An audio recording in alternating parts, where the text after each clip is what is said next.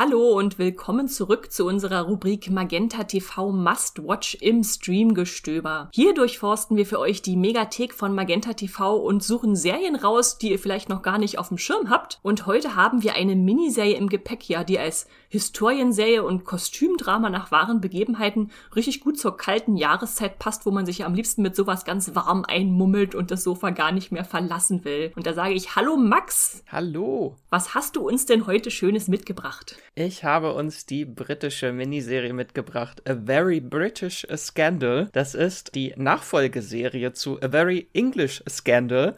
Es ist nicht die zweite Staffel, sondern wirklich eine Nachfolgeserie, komplett neue Charaktere, neue Menschen, also vor und hinter der Kamera. Und A Very English Scandal, die gibt es ebenfalls bei Magenta zu streamen. Da kann ich gerne nochmal eine kleine Empfehlung vorweg aussprechen für, weil die lohnt sich auch wirklich. Das war eine Serie von äh, Russell T. Davies geschrieben. Den haben wir schon oft gehypt bei uns im Podcast. Insbesondere Max ist ein großer Fan.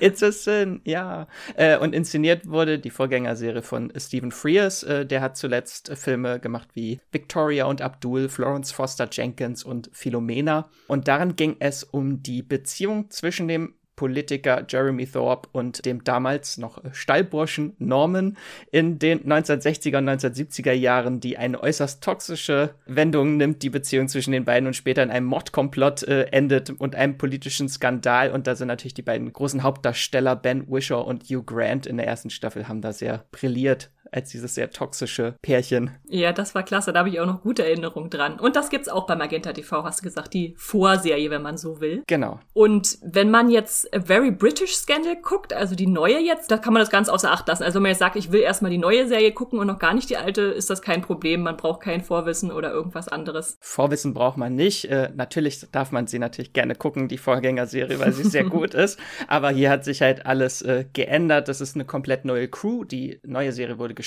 von Sarah Phelps, die hat einige BBC-Sachen gemacht äh, und Agatha Christie-Verfilmungen auch ganz viele geschrieben, wie The ABC Murders, äh, Great Expectations 2011 hat sie gemacht, The Casual Vacancy von 2015 und And Then There Were None auch von 2015. Da hat sie schon so ein paar Miniserien vorher geschrieben und inszeniert wurde die neue Serie, Staffel, wie man es auch immer nennen möchte, von Anne Sawitsky. Und natürlich ist auch ein komplett neuer Cast dabei, allen voran äh, Claire Foy, die wir alle lieben aus den ersten beiden Staffeln The Crown und äh, Paul Bettany, den wir auch äh, alle seit WandaVision wieder in unser Herz geschlossen haben. Ich hoffe nicht nur wegen WandaVision, er ist auch so ein großartiger Schauspieler, aber ich denke, ja. die meisten kennen ihn als Vision, ja.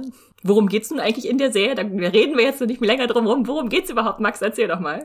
Es geht um die grauenvolle Ehe der Duchess und des Dukes of Argyle in den 1950er und 1960er Jahren sowie dem öffentlichen Skandal und die mediale Schlammschacht um ihre spätere Scheidung. Und im Fokus steht natürlich Margaret Campbell, das ist die Duchess of Argyle, die wird gespielt von Claire Foy und die war damals ein Star in der hohen britischen Gesellschaft, über die viel in den Medien und in der Boulevardpresse berichtet wurde.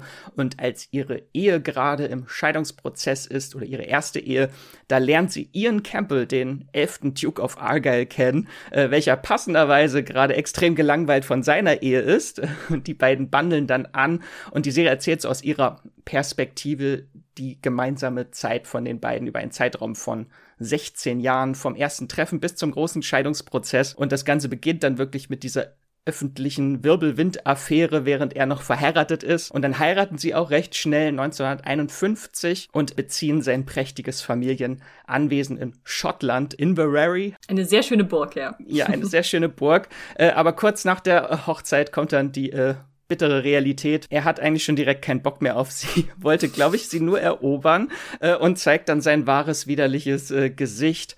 Also sie ist auf einen äh, Blender mit wertlosem Adelstitel und gefährlichen Gemütsschwankungen reingefallen. Also die Ehe der beiden ist von Lügen, Intrigen, Gewaltausbrüchen und vielen giftigen Anfeindungen gezeichnet und endet dann halt mit diesem großen Skandal, wo es dann um das äh, Corpus Delicti geht, äh, ein Polaroid, auf dem die Duchess einem fremden Mann einen Blowjob gibt. Das ist, das ist so das Zentrum dieser groß, dieses großen Skandals und ihr Mann klagt sie halt dann beim Scheidungsprozess an, dass sie über 80 verschiedene äh, sexuelle Verhältnisse mit anderen Männern hatte hatte, dass er Affären hatte und Gewalt ausgeübt hat und ständig unter Drogen stand. Das spielt keine Rolle. Das ist ja immer völlig unwichtig, was die Männer machen, ne? Nur die Frauen sind alle schuld. Ja, das äh, ist sehr, sehr traurig, was dann da so zum Ende hin passiert, weil sie ist eigentlich so eine sehr freie Frau. Sie äh, liebt Sex, sie liebt Männer und sie steht dazu und wird dazu dann leider auch öffentlich an den Pranger gestellt. Ich weiß, dieser Urteilsspruch äh, später beim Scheidungsprozess, der war über, nur der Urteilsspruch war über drei Stunden lang. Boah. Einfach drei Stunden lang wurde sie dort äh, öffentlich von dem Richter niedergemacht. Ich muss zugeben, ich kannte diese wahre Geschichte vorher auch gar nicht, aber es ist ein spannendes Kapitel der, oder auch vielleicht ein trauriges Kapitel der britischen Geschichte.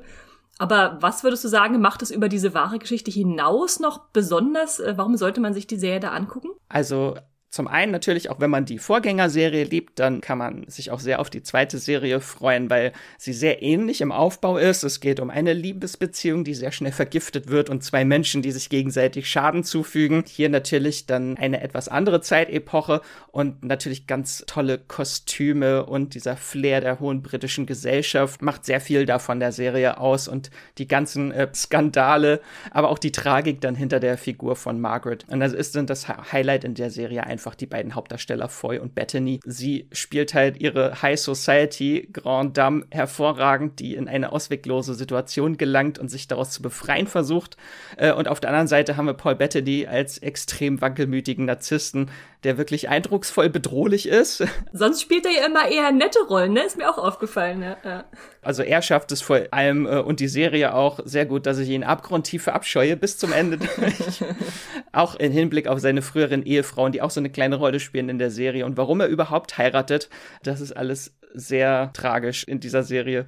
Hm, hm. Äh, und da komme ich auch schon direkt zu meinem Fazit. Die Serie ist nämlich äh, definitiv kein Comfort Watch. Also die kann man nicht mal so fluffig nebenbei hergucken, weil es geht schon um sehr harte Themen. Es geht um Slut-Shaming. Sie wird da wirklich in der Boulevardpresse, in der Klatschpresse öffentlich als Dirty Duchess äh, wurde sie bezeichnet.